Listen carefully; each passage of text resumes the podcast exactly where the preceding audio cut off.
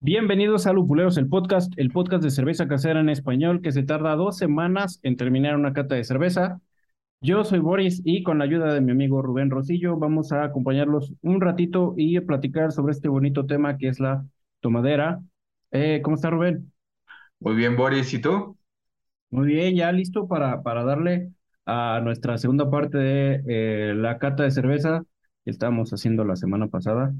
Eh, ¿Ya se me- listo? ya se me calentó esta cerveza, entonces tengo que servirme otra. Sí, yo, yo afortunadamente las, las cervezas que, o desafortunadamente salieron mal algunas de las cervezas y se me acabaron de la sesión pasada, así que tuve que comprar otro cartón para poder hacer esta sesión. Y un cartón de, de, de, de respaldo por si el cartón te falla también, sí. Exactamente. Tiene, tiene demasiada lógica tu comentario, no puedo, Sí, no sí, puedo discutir con él. hay que, hay que estar completamente seguros y tener todo Exactamente. a prueba de, de, de cualquier incidente. Sí. Y pues bueno, eh, nos quedamos eh, en eh, la sensación en boca, Sí. ¿correcto? Igual podemos hacer una pequeña recapitulación va, de lo que dale, tenemos hasta ahorita de, de la cheve. dale, dale. En nariz tenemos aromas de malta, tostados, un toquecito ahí de ciruela medio escondidón. Eh, lúpulo casi no, no, no, no lo encuentro tanto en nariz. Y de ahí nos fuimos a boca, que teníamos también un amargor un poquito elevado, pero a la vez equilibrado, con notas tostadas de pan, pan tostado y caramelo y un lúpulo eh, que era Herbáceo. Herbáceo. y que decías que era de, de Eslovenia. República Checa, de Eslovenia. Ajá. Entonces ahí nos, nos quedamos. También vimos el color o no lo vimos. Creo que se nos faltó. El color lo A vimos, vista. sí, a vista, como que lo vimos muy entre nosotros, no lo mencionamos tanto, pero es un color eh, cobre.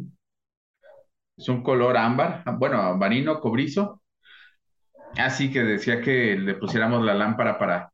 Ajá.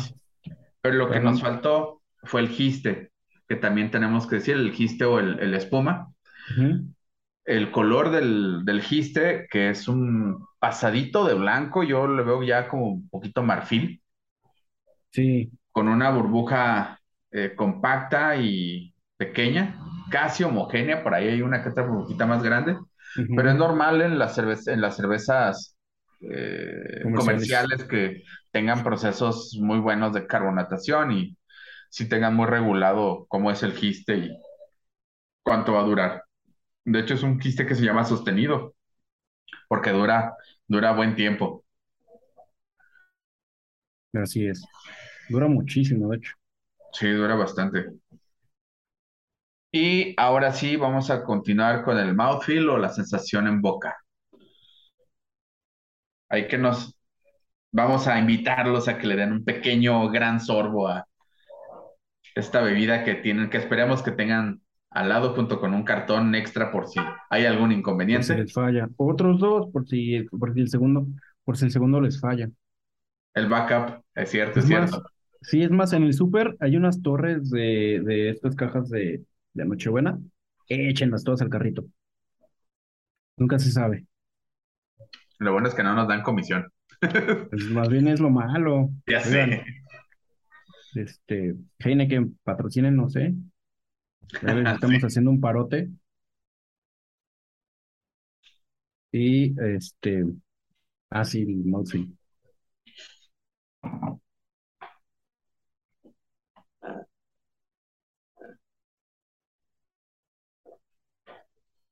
Bueno, este, para, mm, para empezar, eh, quiero explicar como ¿qué es lo que se detecta en, en el mouthfeel o en la sensación en boca?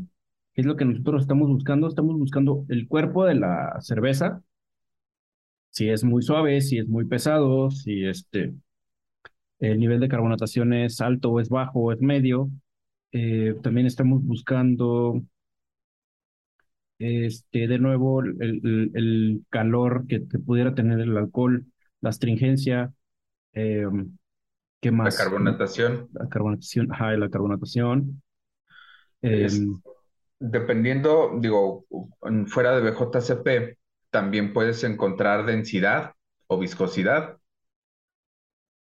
aunque es un poquito, que se puede manejar un poquito diferente al cuerpo en, en otras, ahora sí que en otros tipos de cata o en otros estilos de cata, ujú, el cuerpo también se maneja como la plenitud que tiene toda la unión de, de los sabores con respecto al estilo, con respecto a lo que debería de ser. Dando una cerveza de gran cuerpo, una cerveza que te da mucha sabor en boca, mucha plenitud ujú, y que va con un estilo que, que conlleva todo esto. ajá, Pero para fines prácticos, eh, en, en su mayoría, y sobre todo en BJCP, el cuerpo te, te habla de toda esta unión y también de la densidad, de qué tan pesado, qué tan, sí, sobre todo qué tan pesado es la, la cerveza. ¿Y qué tal? ¿Cómo la sientes? Y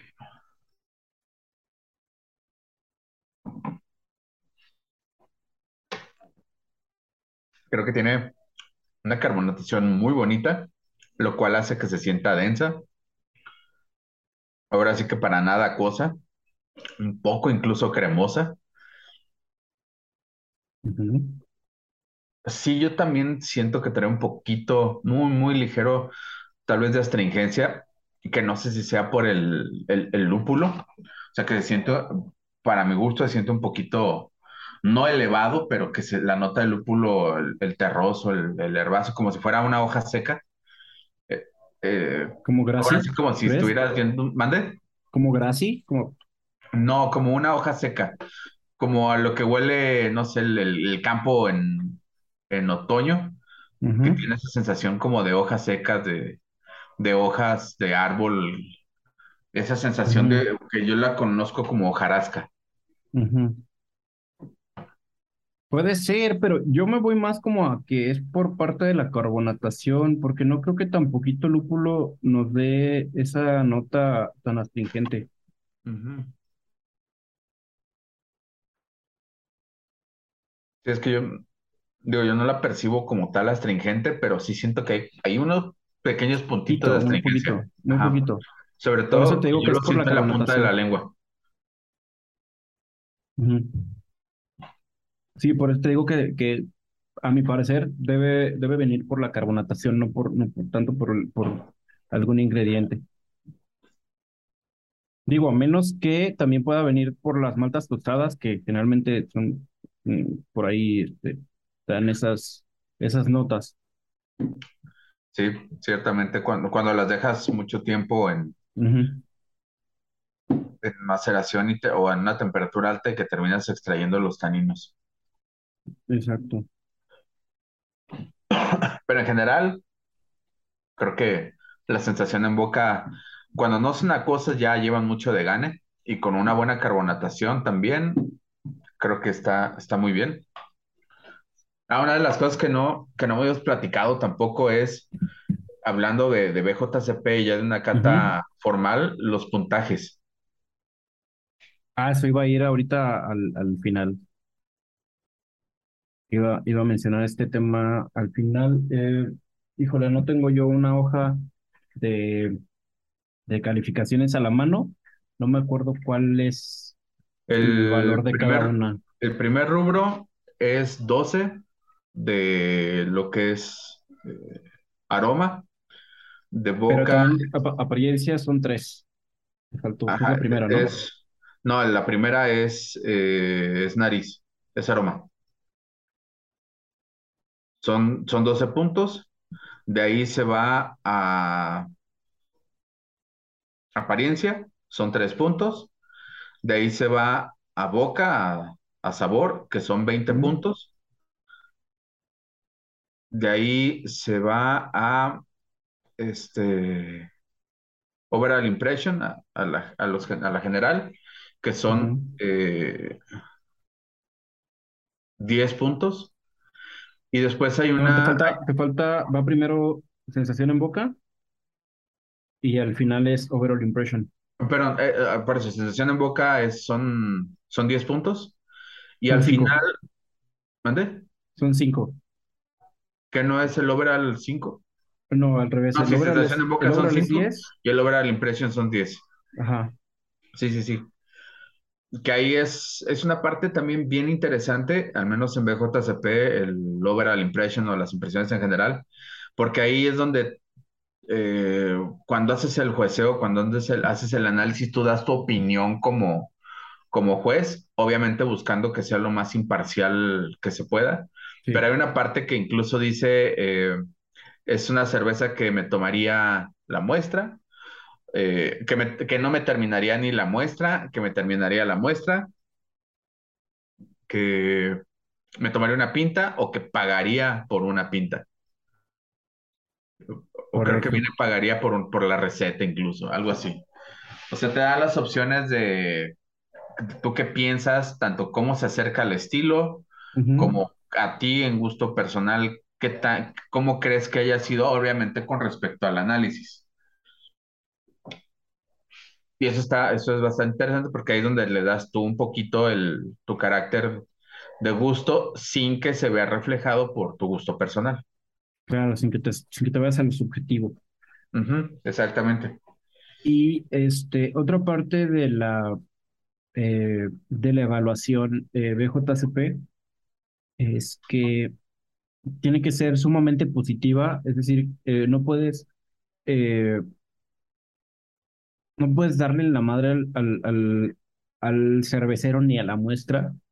Este, todos estos puntos son eh, para que tú vayas, eh, digo, todas estas como categorías son para que tú vayas describiendo lo que tú percibiste y lo que tú no percibiste comparado con el, con el estilo el cual está, está siendo evaluado o el cual fue registrado. Y tienes que ser sumamente positivo ah, para hacer que la persona que hizo esta cerveza mejore la receta, mejore sus técnicas y mejore como, como cervecero en general. Este,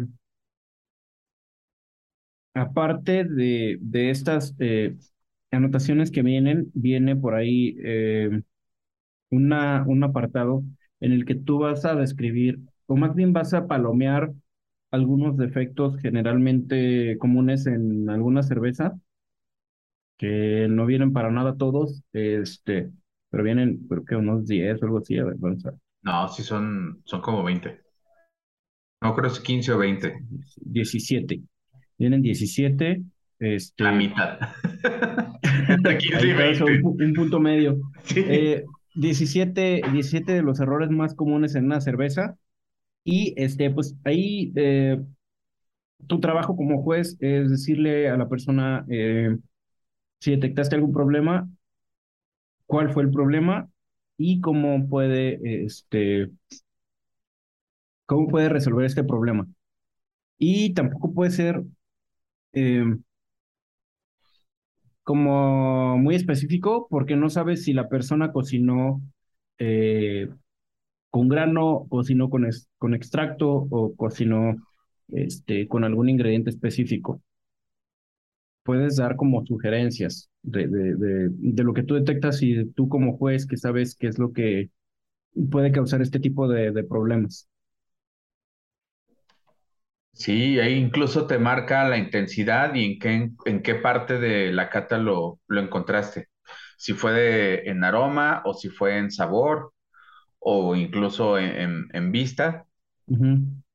Y también hay estilos que, o, o cuando haces el llenado, incluso tú debes de poner las cosas que por estilo deben y no deben de estar. O sea, es correcto, correcto si, eh, si por decir encuentras diacetilo, que es la nota de mantequilla, en una cerveza que no lo lleva, pues ya lo pones. Pero también si en esa misma cerveza que no lo lleva no lo encuentras, también tienes que ponerlo. O sea, tú también buscas esos aromas y si no están, es un acierto para la cerveza.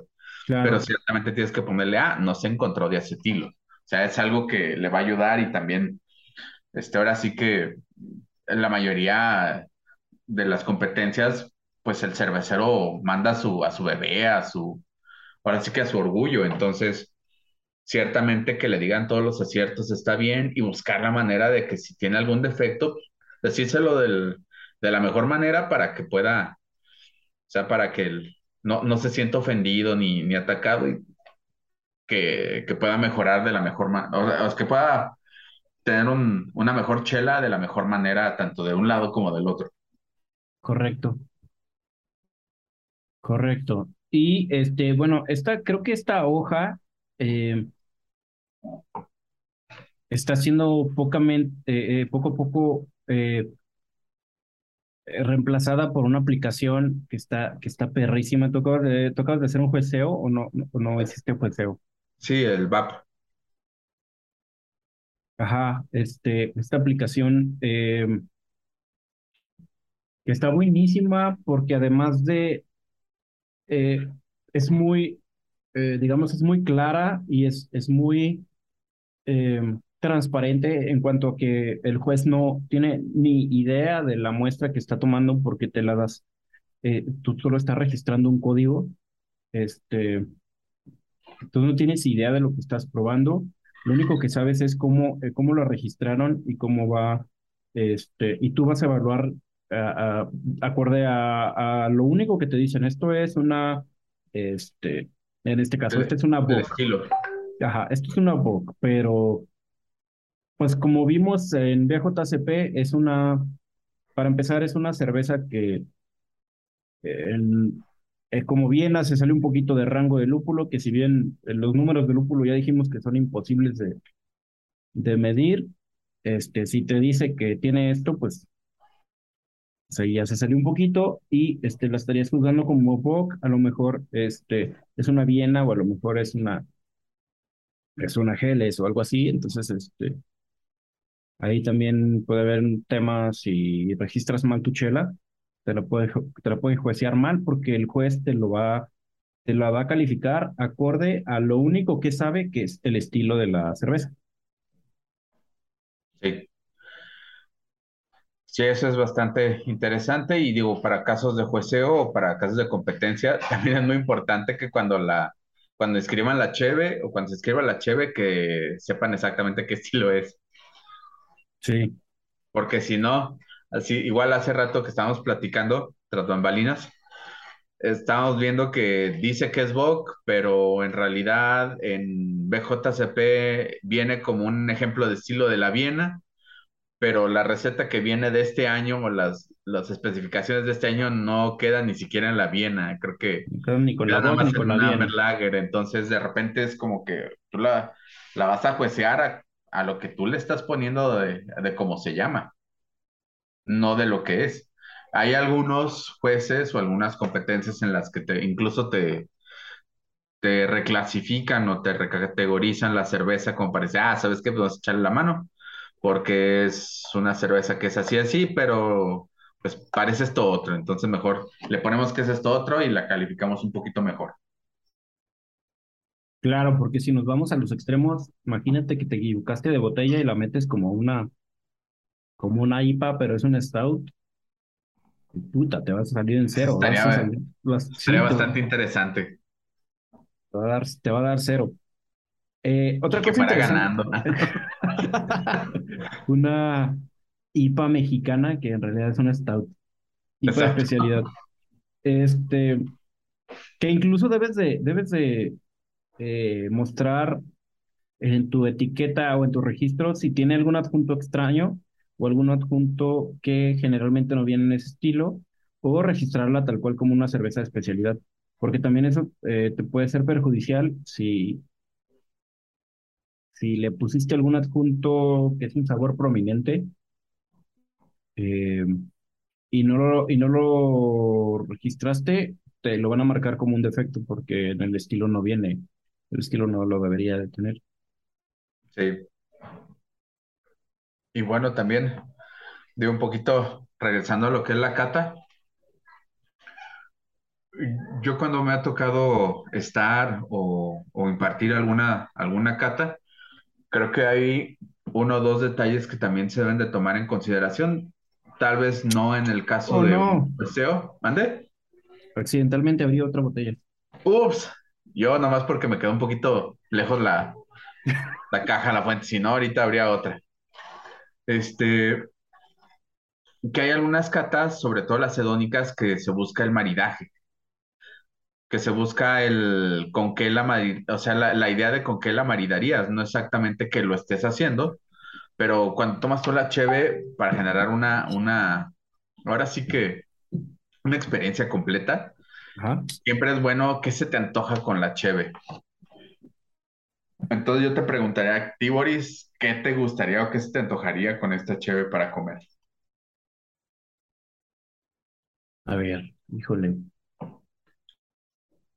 Yo siempre me... tengo, tengo un paro que es un comodín, así un super comodín, que siempre que preguntan es lo primero que digo y lo que primero que recomiendo son los tacos al pastor y la cochinita pibil. Son platillos mexicanos que tienen de todo, que lo encuentras en todos lados y que maridan casi con todo. Sí, son fantásticos. Puede ser, pero, pero con poquito picante, porque no me imagino esta maridando con algo muy picante. Se me antoja con algo más neutral. Mm, yo creo que, puta, es que este año me quedé con ganas del chile en nogada, güey. Creo que todavía, todavía se puede encontrar. El domingo fui a un restaurante donde hacían chiles en nogada y ya no lo tenían en el menú. Uh, Pero es No, yo también este año se me escapó. No he ido, no, lo- no he comido en ningún lado. Pero ándale, con un chilito en nogada creo que quedaría, quedaría muy bien. Sí, queda, queda, queda, queda bastante bien. Esa notita de caramelo con la nogada creo, y la nuez, creo que se llevaría perfecto. Sí, totalmente.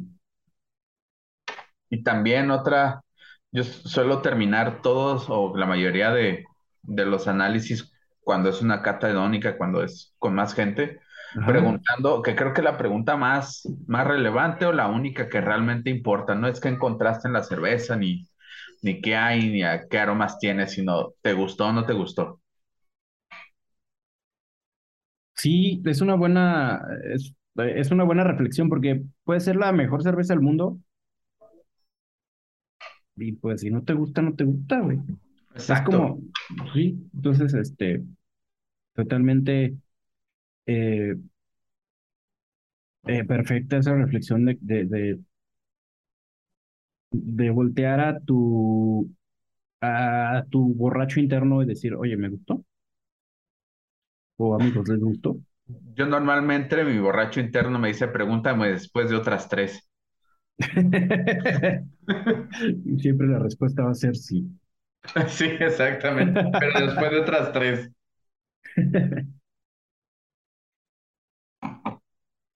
Y pues sí, ahora sí que son las partes de una cata, una bella cata de cerveza, tanto hedónica como analítica, profesional, un poquito enfocada a lo que es BJCP, que es lo que ahorita de este lado o acá con nosotros se, se rigen más las competencias.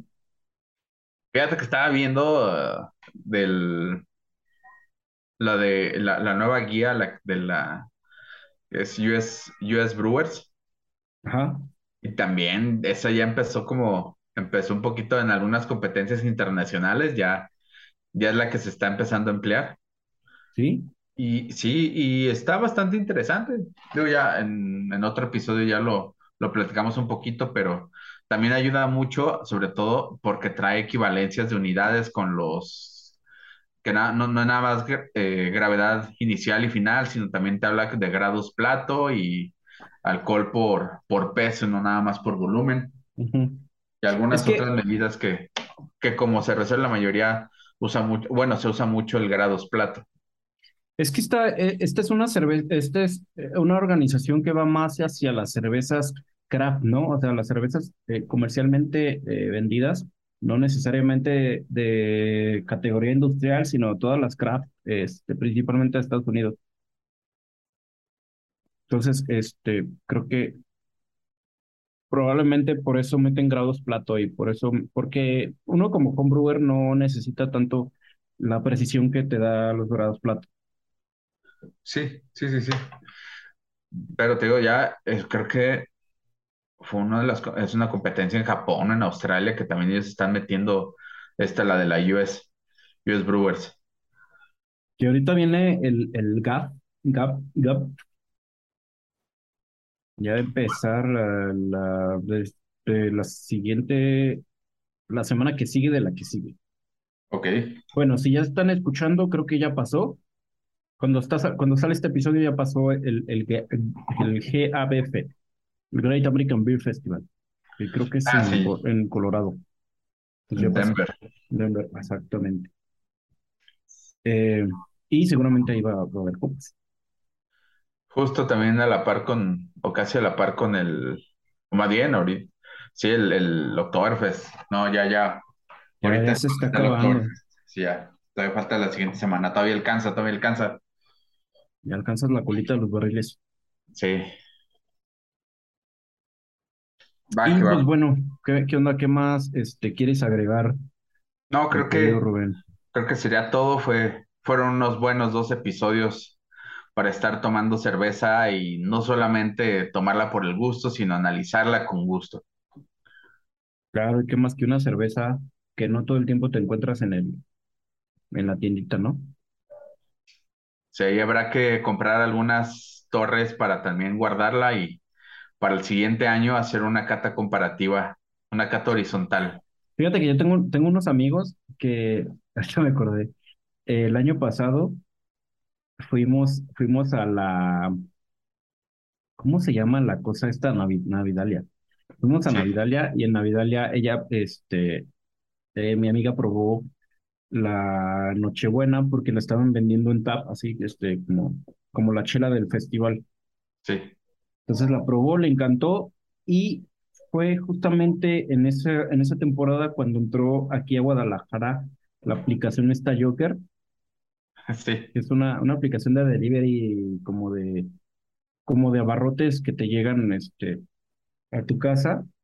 Y este, como estaba entrando esa aplicación, tenía un chingo de promociones. Entonces había una de las, una de las promociones era de que comprabas X cantidad de lana y te daban una car- Bueno, un cartón de, de Nochebuena. Entonces, nosotros, nosotros los vimos este, ese día de Navidalia, probó la Nochebuena, le gustó un chingo y nos tardamos una semana máximo en volverlos a ver. Y cuando fuimos a su casa otra vez, tenían la, tenían la, la cena llena de cajas de, de Nochebuena, porque se agarraron haciendo súper a lo cabrón para, para agarrar la promoción y se compraron un chingo de cajas de Nochebuena y seguramente ahorita ella todavía tiene cajas de Nochebuena del año pasado. es posible. Sí, igual tengo un amigo que, se la, que caza mucho las ofertas y tiene su casa llena de botellas de vino y de cerveza, también por Joker.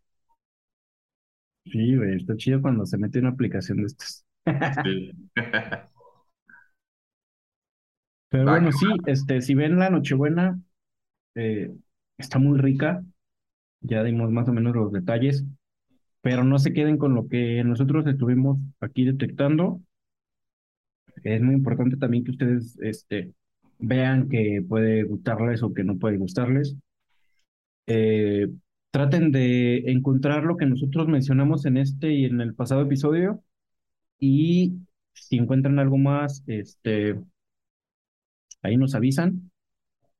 Y como dijo Rubén, lo más importante es si les gusta o no, ya fuera de tanto detalle mamador, fuera de que sean eh, la sensación de la fiesta con esta plática tan ñoña, eh, creo que pues lo más importante este, es que compartan esta chela con sus amigos, con su familia y que la pasen súper chido.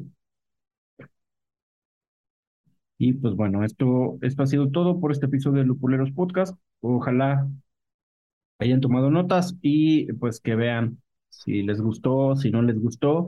Eh, acuérdense que en lopuleros.com está el mejor contenido de Homebrew en español. Eh, hay contenido nuevo cada viernes. Y síganos en todas nuestras redes sociales, que son dos. Eh, el Lupuleros GDL en Facebook y en Instagram. Eh, encuéntranos como Lupuleros Podcast en Apple Podcast, en Google Podcast, en Amazon Music, en Spotify y en otras plataformas más de podcast. Comenten y síganos en la plataforma que sigan. Em, también eh, estamos en YouTube como Lupuleros Homebrew Club. Eh, y ya saben, si tienen dudas, si tienen consejos, si tienen alguna sugerencia o algo que nos quieran decir, em, si quieren que cobramos algún tema, mándenos un correo a contacto Y pues nada, muchas gracias, Rubén. No, al contrario, muchas gracias y a seguir tomando. Que quedan dos cartones más para cantar. A seguir tomando que esas nochebuenas no se van a tomar solas.